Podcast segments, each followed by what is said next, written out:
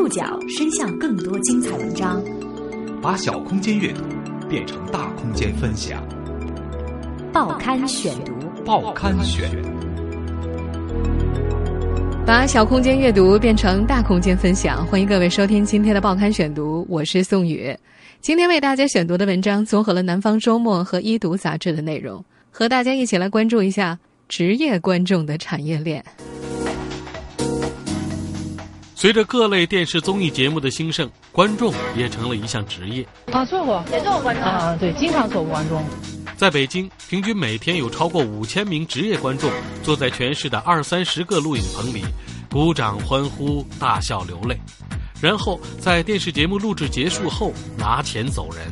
健康节目、文艺节目，啊，什么叫随叫随到？我们就是大妈大爷、高校学生。民企、国企员工都是职业观众的来源。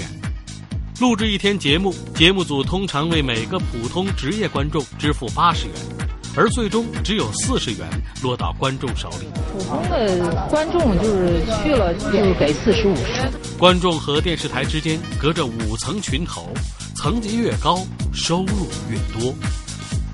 报刊选读今天为您讲述职业观众产业链。不久前，一家电视台综艺节目的录制现场，一位大妈感到很惊讶：“啊，难道还有钱呢？”大妈来自北京大兴，那是她第一次参加电视节目的录制。听说能够上电视，录制地点又在家门口，她就跟几个街坊一块报了名。那天，录影棚门口挤挤攘攘，那档没有明星的平民选秀节目，请来了近三百名观众。在一千两百平米的录影棚里，观众和舞台两侧的选手池最终塞满了人。群头告诉大妈，看节目要听导演指挥。咱现场准备，五、四、三、二、一，音乐。伴随着动感的音乐，两台摇臂摄像机缓慢启动。现场导演腰缠微型扩音器站在舞台上，在他的示意之下，观众们起立，冲着滑向观众上方的摄像头鼓掌欢呼。跟着他的手势，观众的鼓掌和欢呼声掀起了高潮。这段录制持续了有十分钟。节目正式开录之后不久，大妈歪在柔软的椅背上睡着了，直到一位年轻的四川姑娘跳起了热舞。大妈睁开眼睛，按亮了表决器。坐在大妈左边的大爷小声嘀咕：“哎，你不是喜欢他吗？喜欢啊，我这不投票吗？”你那投否决票。大爷大妈被安排在观众席后排不显眼的位置，在那里坐五个小时，没有报酬。健康节目、文艺节目，什么叫随叫随到？我们就是比较精神，坐的比较直啊，就听话。坐在观众席前排的是年轻观众，每人可以拿到五十块，但是规矩很严格，不能早退，不能打瞌睡，不能玩手机，需要在每个选手表演时鼓掌或者投否决票。并且在主持人访谈选手时认真听故事，做出反应。上述这些参加节目录制领钱的观众被称为职业观众，组织他们去录节目的人叫做群头。群头也是分层级的，直接和大爷大妈、年轻观众打交道的群头处于最底层。长期待在上海的小宋就是初级群头，被戏称为“人贩子”。他为很多节目服务，你正常吗？妈妈咪呀！星星脱口秀、出彩中国人、新厨驾到等等等等，他每天的工作就是在微信里发布各种电视节目的录制信息，召集到观众之后登记姓名、电话，扣下身份证，然后守着自己的十几个观众在摄影棚外等上一整天。小宋们没有回头客，在现场他也很少和观众说笑，在他们看来，这行就是一锤子买卖，赚点辛苦钱。每招到一个年轻观众。上线会给小宋四十五块，四十块给观众，小宋自己赚五块。事实上，节目组通常会为每个观众至少支付八十块钱，剩下的钱被小宋的上线们另外四层群头抽走了。李宁已经混到第三层群头了。二零零七年，他离开山东菏泽的城中村，来到北京，当了一次职业观众之后，这个八零后决心做群头。奋斗七年多，他已经不需要直接招人了，每招一个年轻观众。上线会给他六十，他再按五十块的价格把活派给手下的小群头，自己抽取十元的提成。如今李宁每个月的收入超过三万，还把二十岁的胞弟接到北京入伙。湖南人李子辉是处于金字塔顶端的那类群头，他直接从节目组拿钱。李子辉生意最好的时候，一个月赚过十几万。如今他已经几年没去过节目现场了，平时就和节目组的负责人喝喝咖啡，通过电话指挥手下的群头们。根据观众网的数据。在北京，平均每天有超过五千名职业观众坐在全市二三十个摄影棚里，他们鼓掌、欢呼、大笑、流泪，然后在电视节目录制结束之后拿钱走人。节目组每请一位观众，平均花费一百块钱左右。据此计算，二零一四年北京的职业观众市场规模大约是一点八亿元。根据顶层群头李子辉估计，上海的情况与此类似。在北京、上海等大城市，出现在电视节目中的职业观众，并不都是招募来的散户。高校、企业工会和旅行社也在向节目组打包输送观众。部分群头瞄准这些组织，摆脱了层层抽成的群头制度。报刊选读继续播出：职业观众产业链。河南人崔鸿飞。二零零三年到北京上大学，读的是行政管理专业。大一他就做起了批发观众的生意。最初他是给同学帮忙，同学在电视台实习，节目组需要找观众。热心的小崔没有门路，只有笨功夫，往学生宿舍挨个打电话，凑了十几个人。那是一个健康讲座节目，介绍人在不同年龄段的生理机能。小崔听得津津有味。节目结束的时候，同学居然塞给小崔一百块钱，当时够他一个星期的饭钱了。小崔帮了半年忙，看节目的新鲜感消失了。当时他录一个很无聊的节目，结束的时候已经晚上十二点，他心想以后不给钱就不来了。还有一次碰上陈奕迅要去电视台做节目，要一百个观众，他想起在学生会做活动的时候认识的校领导，他跟对方说，同学们肯定喜欢陈奕迅。校领导给学生会打了个电话，很快就找来五十个学生。从此，小崔豁然开朗。他通过北京各高校的同学关系，如法炮制，建立了稳定的货源。学校按照五十个学生配一个带队老师的标准，给小崔发人。这是个双赢的买卖啊！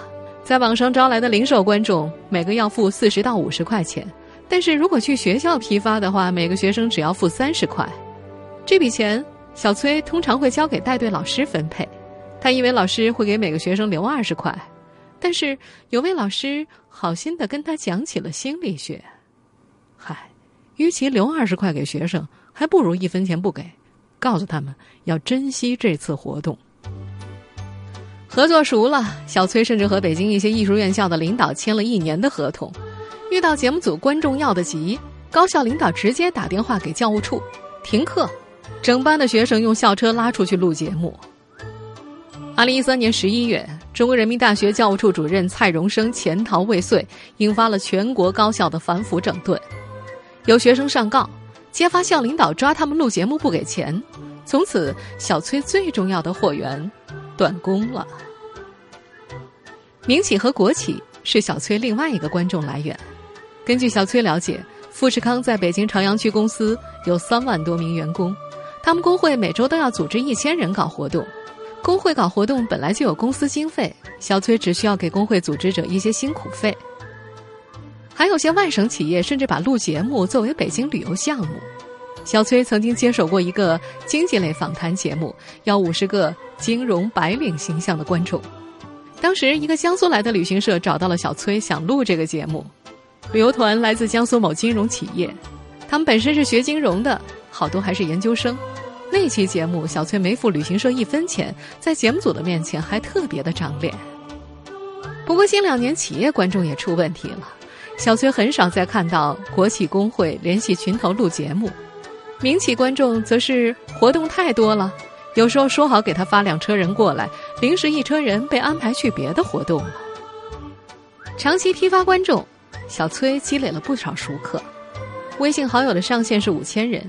小崔的微信号每月清理、剔除超过一个月不联系的用户，留下两千人左右的活跃用户。其中有五百人，小崔能叫得出名字，属于 VIP 用户。他们大多具备主持、模特等专长，能够在临时和重要活动当中随叫随到。小崔呢，则会给他们回报一些报酬优厚的美差。比方说，小崔曾经接过的一个丰胸整容节目，要十二个女观众，要求就是胸大，扮演手术受益者。凭空拉也不行啊，发信息也不管事儿。最后他想到了美容院，他通过自己的一个 VIP 客户联系了一家高档美容院。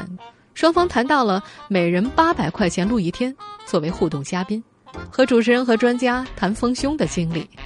小崔说：“嗨，其实都是假的，不过假不假跟咱没关系，咱就做这样的活儿。”不过时至今日啊，这些群头们的生意已经越来越不好做了。比方说。某文化类节目第一季开播的时候，请两百名美女做观众，价格高于普通观众，每人两百块钱，那时引发群头们的激烈争夺。到了第三季，节目组就缩减预算了，只招一百名观众，每人一百块钱。价钱虽然低了，但还是很难抢到。最终抢到的是该节目的一位导师，他把招观众的活儿包给了他的亲戚。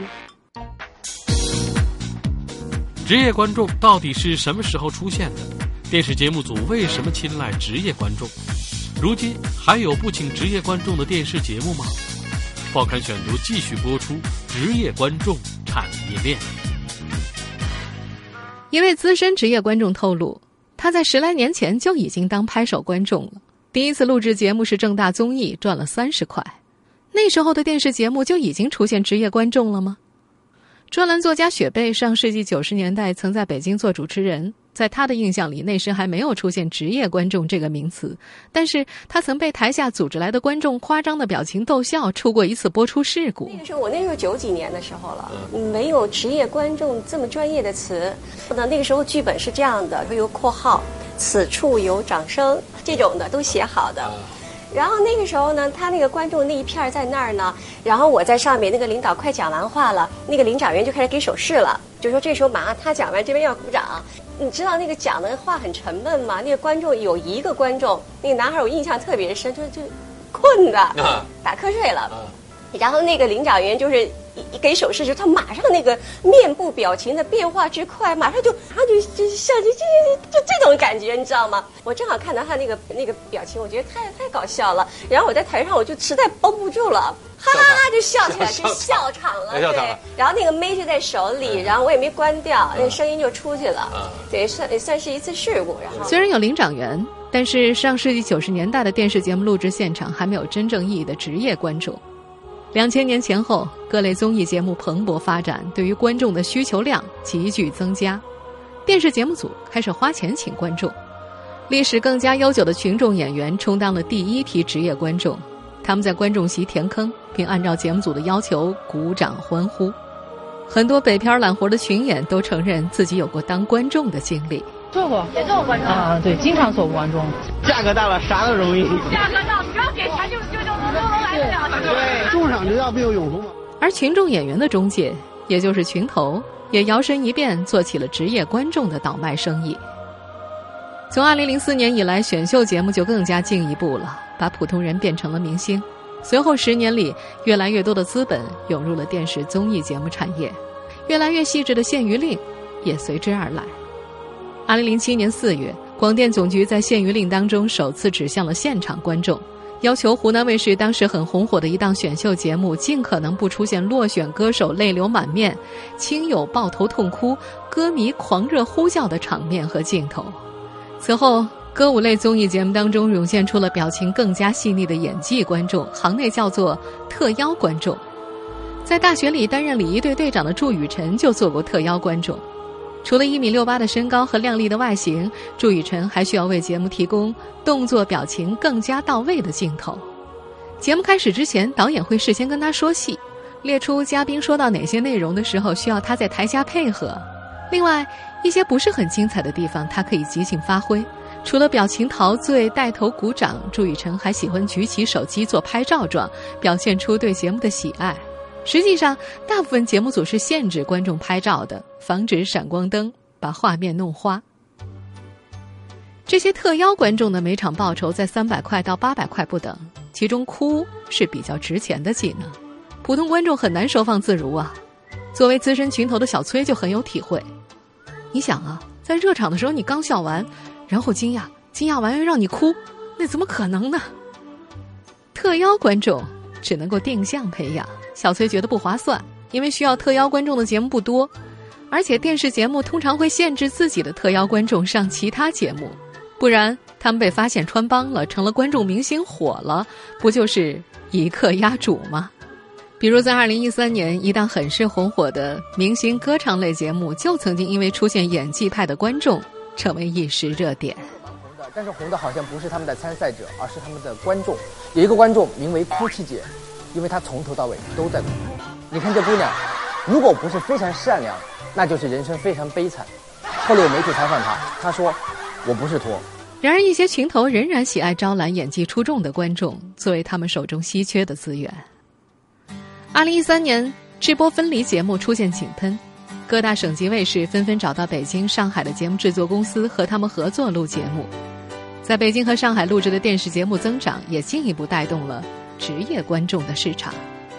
有些电视节目录制时间非常长，早上八点集合，下午三四点才开始录制，现场状况频出。比如遇到主持人耍大牌了，明星赶通告了，可能一直拖到凌晨才结束。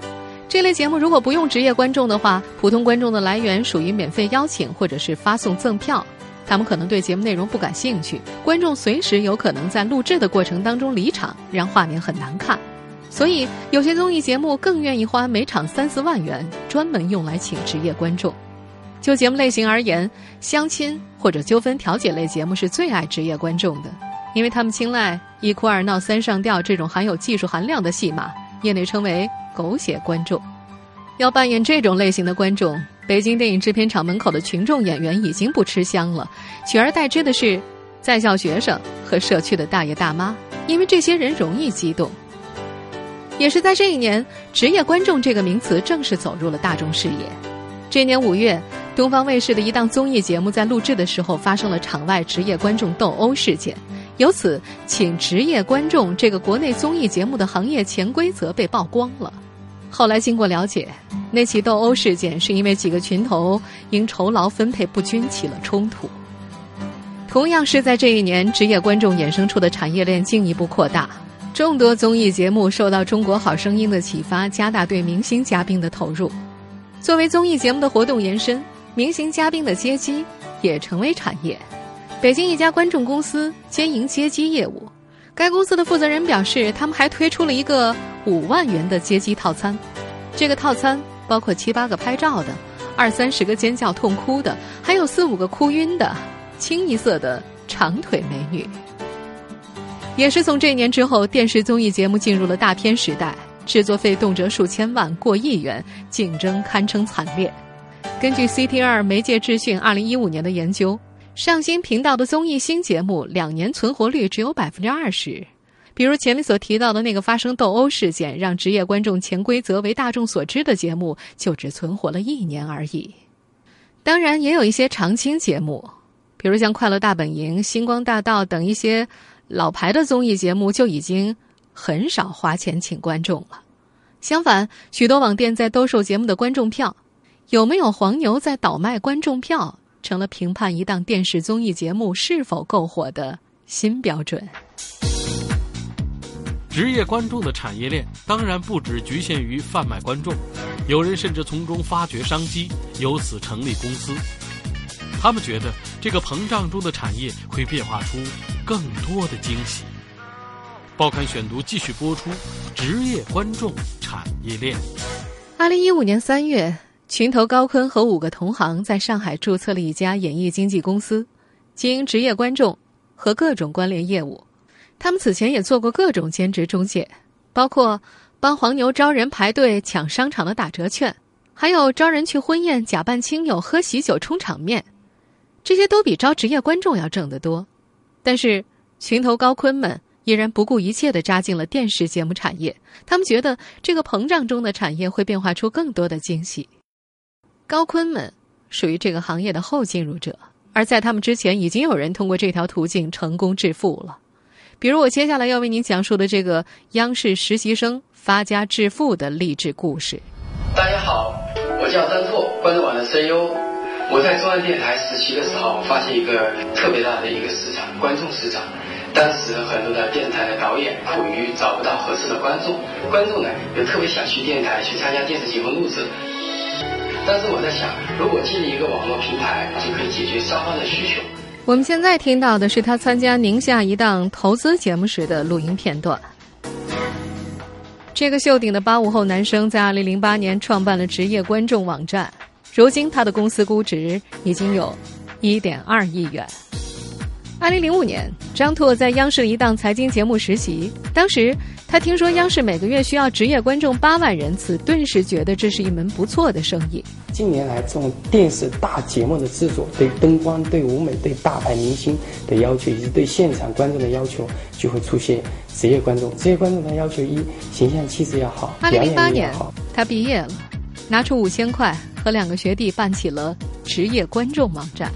我们刚开始是一人拿了五千块钱做的观众网，把寝室外一人几台电脑把它搬过来，然后再去外面二手市场上去，呃，把那个桌子，当时还离公司比较近，还舍不得打车的钱，就是硬性的就把把凳子给背回来，背到办公室，一个不到七七平米的办公室，我们这个吃喝拉撒全在这里面，就这么就开始了。张拓从学校的社团、学生会拉学生，去实习过的央视各个节目游说。他不收取节目组的报酬，赔本做了两年，终于打开了局面。他说：“成功的秘诀是不要把观众当活道具。在北京和上海做一整天的普通职业观众，只能够挣四五十块钱，低于大部分人的日均工资。他觉得观众的动力是好奇心，而不是钱。电视节目产业见证着中国观众的疯狂。”有些节目公司所制作的综艺节目经常通宵录制，几乎是不给观众付超时费的。但是，组织职业观众的群头李子辉说，有的观众经常会去，因为在现场能够看到各种大明星。在张拓的观众网上，观众人群也分为两种：一种是录节目拿钱的，颜值较高，男生需要提供照片和身高，女生需要提供全身照三维数据；还有一种就是录节目不拿钱的。换取的是可以看到自己真正喜欢的明星。王慧是北京某高校服装设计专业的学生，在周末他会兼职做礼仪模特儿。通过观众网报名，他在湖北卫视春晚做过前景观众，离明星和镜头很近，能够挣到两三百块钱。但是他也会主动去当普通观众，比如去央视的开讲了，虽然没有钱，但是能够见到自己喜欢的偶像。不久前他见到了黄晓明，觉得非常开心。但是。一些电视台和行业内的群头对于免费观众的意见很大，一是有些免费观众不靠谱，会在节目录制中经常早退；二是这让其他的群头机构失去了竞争力。爱看明星的观众大多爱晒，张拓的职业观众网站也提供这样的社交平台。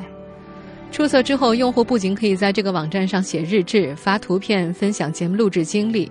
手机版的用户还可以定位到附近节目录制现场，与五公里之内的观众交谈。用户还可以为节目打分，而张拓则根据上百万用户的打分评价，制作了电视节目观众口碑排行，反过来吸引电视节目组跟他来合作。这些观众群体还有更大的市场潜力。二零一四年十二月，张拓创办了观众众筹网站。王震在二十三小时之内就筹集到了两百万资金，如今市值八千万。录节目的观众可以在众筹网站上发起自己的众筹项目，比如拍一部自己的微电影，也可以成为新兴电视综艺节目的股东等等。今年五月，张拓还不花一分钱在北京开了一家咖啡馆，资金的来源也类似于众筹。他向自己的观众用户和电视节目组编导出售了一千元一张的会员卡。一共卖掉了五千张，这种模式类似于最近大热的互联网咖啡概念。他希望想做明星的观众和想找明星的导演能够到他的咖啡馆里来。对于这个做职业观众起家的人来说，他的生意取之于观众，围绕着观众，并且从网上延续到了线下。听众朋友，以上您收听的是《报刊选读》。职业观众产业链，我是宋宇，感谢各位的收听。今天节目内容综合了《南方周末》和《一读》杂志的内容。收听节目复播，您可以关注《报刊选读》的公众微信号，我们的微信号码是“报刊选读”拼音全拼。下次节目时间再见。